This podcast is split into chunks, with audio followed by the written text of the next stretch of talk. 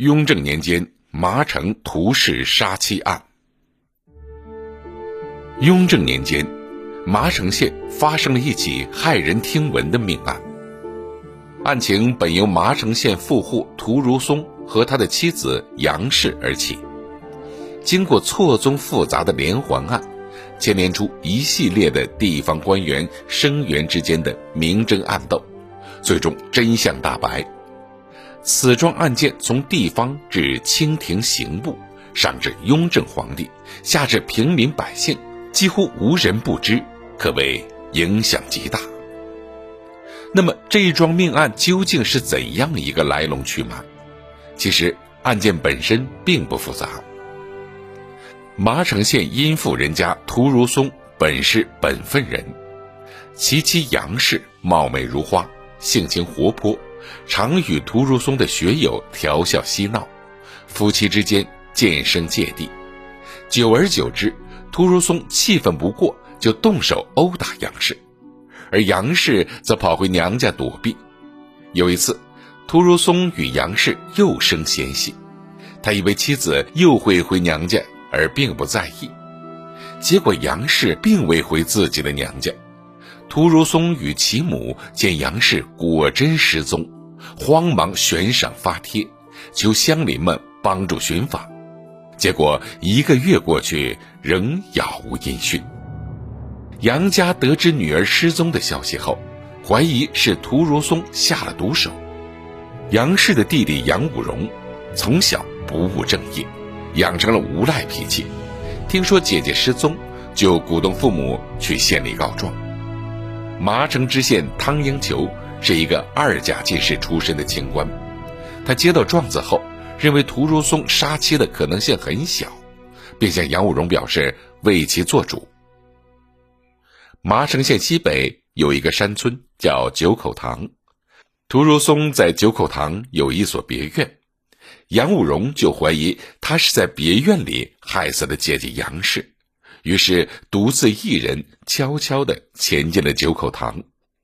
杨武荣进了一家酒店以探风声，却不料遇上了一个叫赵当儿的青年，两人就聊起了九口塘别院。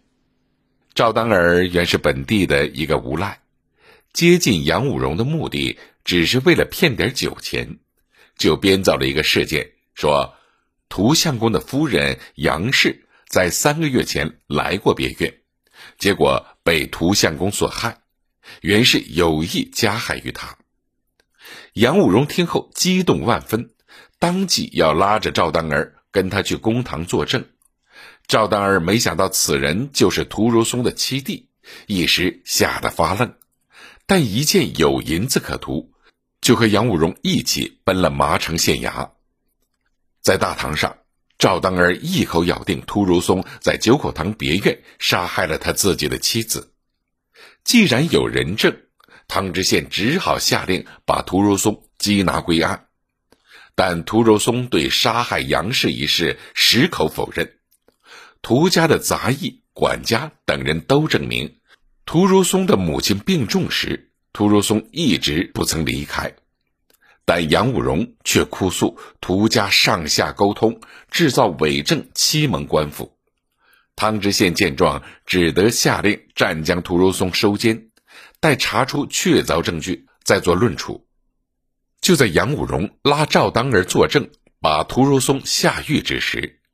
一个老妇人告诉杨武荣：“你的姐姐与我的儿子冯大有勾结，他与屠如松发生口角以后，为逃避殴打，私自藏匿在自家，本想躲避一阵后再回夫家，不想你误认为他已被屠如松杀害，告到官家，已有人到我家进行查询。”杨武荣听后惊讶万分。实际上，他告状的目的并不是为了给他姐姐伸冤，而是企图敲涂家一笔竹杠。然而，这一消息让他的企图落空，因为害怕落下诬告的罪名和承受坐监之苦，杨武荣就将他的姐姐杨氏送到和自己赌过钱的生员杨同范家中躲避。杨同范是麻城县的一位生员。在县城内颇有几分名望，他对屠如松的妻子杨氏倾慕已久。如今见杨武荣将其姐杨氏送到自己家中，不禁暗自叫喜。杨武荣把杨氏如何逃匿、如何与冯大成奸、自己又如何状告屠如松的事，全部都告诉给了杨同范。杨同范当即表示，让杨氏放心在自家躲避风头。杨氏的姿色令杨同范神魂颠倒，不久二人就做起了露水夫妻。第二年夏季，刑房书办李宪宗没有通报。就匆匆走进屋来，向汤英求报告：县城以西三十里的沮水河滩上，有一具已经腐烂了的尸体，死者已死去数月，请老爷带人前去验尸。汤英求很快想到失踪的杨氏，就带着仵作李荣，会同捕头何雄一同前往河滩。这仵作呢，就是当时官署中检验死伤的官吏。仵作李荣验尸查伤颇有经验，重大案件几乎从未曾失误。就在李荣将要陪同汤英求前往河滩之前，有一位不知名的书生前来拜访，从怀里掏出一锭银子，请李荣证实死者是女性，年纪在二十三四岁之间，系被人用绳子勒死的。李荣为人坦荡。对此人行贿之举深感愤怒，当即拒绝了他。汤英求带着李荣等人来到河滩市场，人群中的杨武荣正双眼通红的哭喊着姐姐。在杨武荣旁边有一个衣着华丽、戴相公肩的秀才，这是生员杨同范。而河滩上的尸体早已腐烂的面目全非，男女难辨。李荣将尸体认真的进行了一番检查，然后禀报：死者是一个童子，男身，乃疾病而亡，死的时间大约在两个月以前，与杨武荣无关。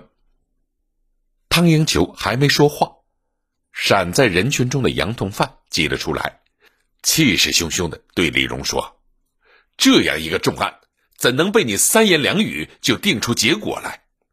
然后转过身对汤英秋说：“生员杨同范，久知杨武荣之姐被人杀害，今武荣好不容易认出亲姐姐，大人不给他做主，反而轻信仵作妄词，叫全县百姓怎么心服？”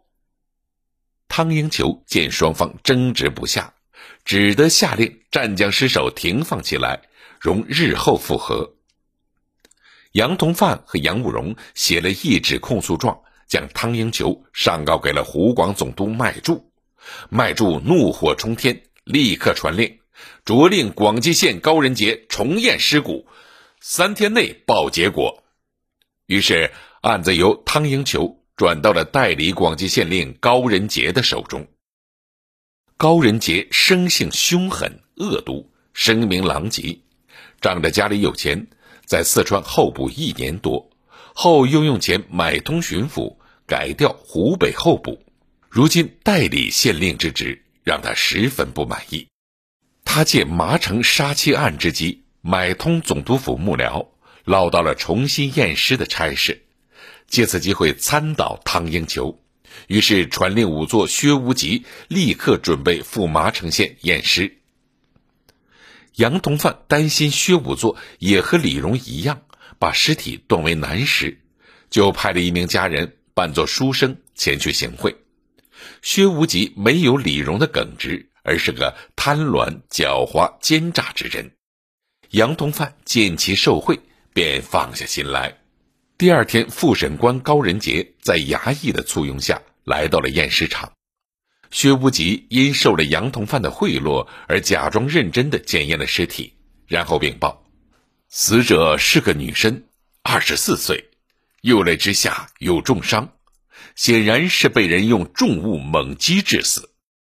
高仁杰传令，将尸身装在木匣内就地埋葬，苦主且随本县进城，再做定论。这时，湖广总督麦柱。在同一天里接到了两份申报，一份是麻城知县汤英球对屠如松杀妻案的结案详文，一份是广济代理县令高仁杰弹劾汤英球受贿、包庇杀人凶犯的呈文。呈文后还附了一张验尸报单，上面写着死者是位二十四岁的妇女，被重物击伤右肋而亡，而汤英球却硬把女尸当成男尸，显然是有意包庇真凶。最使麦柱怀疑的是，对屠如松杀妻案，汤英球拖了一年多没有结论，偏偏在高仁杰验尸以后审理结案，这明摆着是欺瞒上线。因此，麦总督对汤英球失去了信任。相比之下，他觉得高仁杰能在几天里验明尸身，揭示出案情的重大嫌疑，确实是个难得的人才。如果委派他全权审理此案，一定能迅速的使事件真相大白。想到这里，麦柱命高仁杰负责屠荣松杀妻案，而停了唐英雄麻城知县之职。